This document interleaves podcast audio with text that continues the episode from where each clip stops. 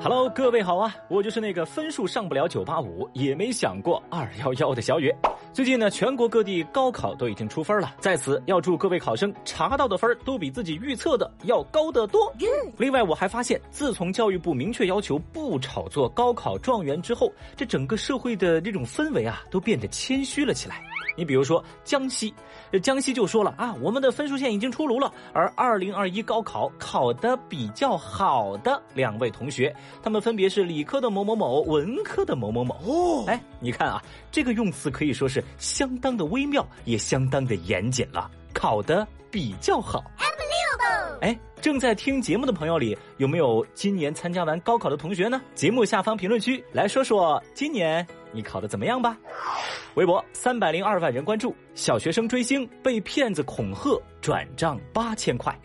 说最近江苏苏州小学生小王在网上看到了一条自称是明星助理的人发布了一条领取明星签名照的消息，这王同学啊很心动，就联系到了对方，对方则说你只需要向某个号码充值十块钱的话费，付款成功就可以领取明星签名照了。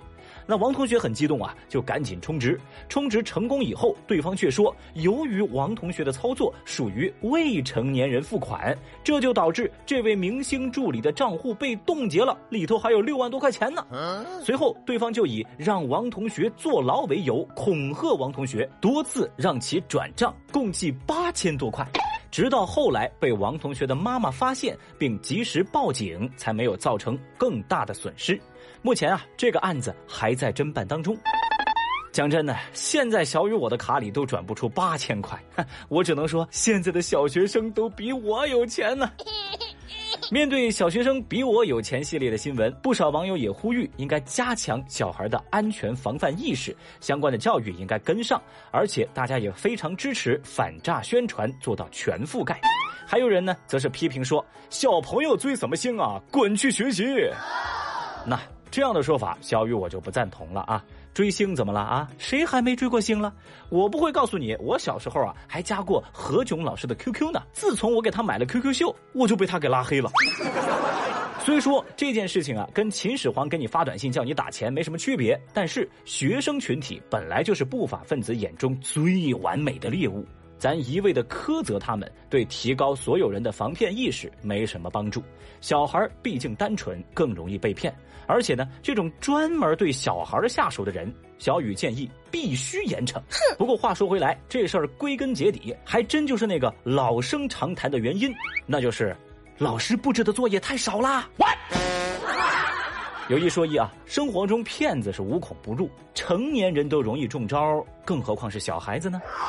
微博一百七十九万人关注，女子情感受挫，大师建议在家装哭。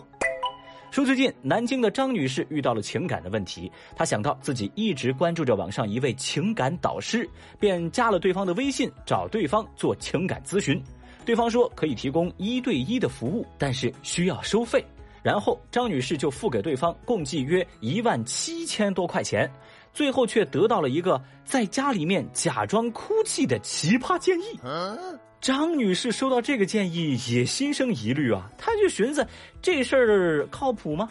后来在咨询对方的过程当中，发现原来啊，微信那头并不是她所关注的那个情感博主本人，而在要求对方退款时，张女士被对方给拉黑了，于是赶紧打幺幺零报警啊。目前警方已经对此立案调查。一直以来啊，小雨我就听说做情感类的内容比我们这种做新闻内容的赚得多哈。这回我是真信了。建议下一次张女士你再遇到情感问题呢，可以直接来找小雨我啊，我保证情感咨询只收十块，好吗？考虑考虑我行吗？张女士的经历登上热搜，得到最多的评价，自然就是人傻钱多了。有人说：“哎呀，果然是情感大师啊，那是一字万金呢。”对不起，sorry。有人则表示：“钱多的没地儿花，把自己灌醉也比这好啊。”还有人则表示，一万七千块做点什么正事儿不行啊？找什么情感大师啊？我太难了。小雨相信，有了这次的遭遇，张女士也不用装了，你就直接哭吧啊！真心建议，你有这钱呢，就直接买个包，毕竟包治百病都比情感大师靠谱啊！这个世界太疯狂了。讲真的，朋友们，感情这事儿就讲究一个你情我愿，要拿得起，放得下呀。微博四百二十九万人关注，玩游戏找女陪练花十四万之后起诉要回。最近，湖南湘潭雨湖区人民法院审结了一起服务合同赠与合同的民事纠纷案。怎么回事呢？说是一九年十月，一名男子通过某陪练平台订购了游戏陪玩服务，先后向这位女性陪练支付了七万两千四百块。从二零年的二月起，该男子就对这位女性陪练一直表白，期间呢还多次网购手表、化妆品送给这位女陪练，一共花掉了七万三千七百六十六块钱。哦，不过呢，这个女孩从一开始就明确拒绝了男子的礼物，被拒绝以后啊，这哥们儿竟然找到女陪练的地址，强行把礼物寄到了女孩的家里。此后呢，女陪练仍然是坚决拒绝跟这个男的网恋。那这男的就觉得啊，这个女陪练她存在这个欺诈行为，于是向法院起诉，要求对方返还不当得利十四万多元。那法院认为，双方在履行服务合同的关系过程当中，原告也就是这个男的，他是自愿赠与被告物品，于是驳回了男子的诉讼请求。哎呀妈呀！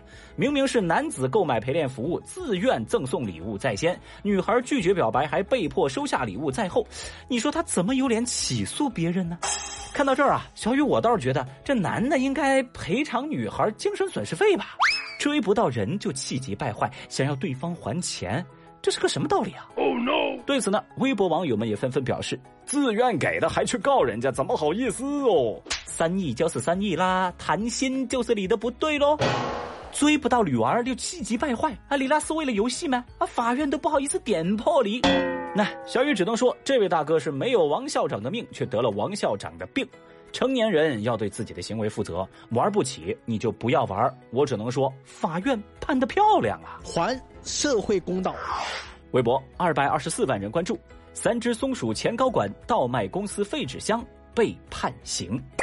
据媒体报道，三只松鼠原物流参谋总部的参谋蒋某伙同他人将公司里出售的废旧纸箱占为己有，还收受贿赂，并向行贿人索要宝马车一辆，非法收受和索取财物共计七十多万。哦，那三只松鼠的相关负责人就回应说，上述案件是公司在内部自查时发现蒋某的违法犯罪线索，那在进一步调查取证之后，就向公安机关举报反映。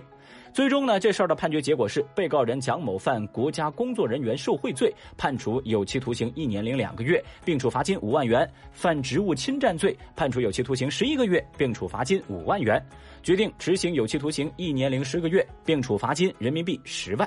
而另一位被告人童某犯职务侵占罪，判处有期徒刑一年，宣告缓刑两年，并处罚金人民币五万。讲真的，小雨我能猜到，有些公司的极少数高层可能会利用职务之便做点什么事儿，但是卖废品、卖废旧纸箱子，或者是万万没想到啊！哎，不过有一点我很清楚，那就是卖废品真的很挣钱的哟。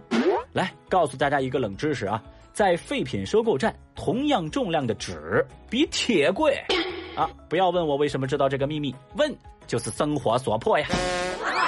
正因为大家都知道生活不易，所以现代人呢也越来越重视自己的健康，注重颜值的管理。那作为体现颜值的头等大事，脱发掉发更是不容忽视。所以最近呢，我们在节目当中就跟大家带来了南京同仁堂黑芝麻丸的限时优惠福利，正宗的中华老字号，以黑养黑，健康伴随，香而不腻，老少皆宜。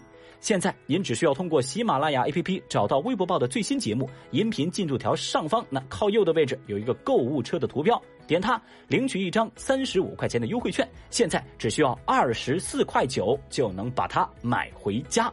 南京同仁堂黑芝麻丸实力单独包装，爱熬夜或者受到脱发困扰的小伙伴。推荐尝试一下哦。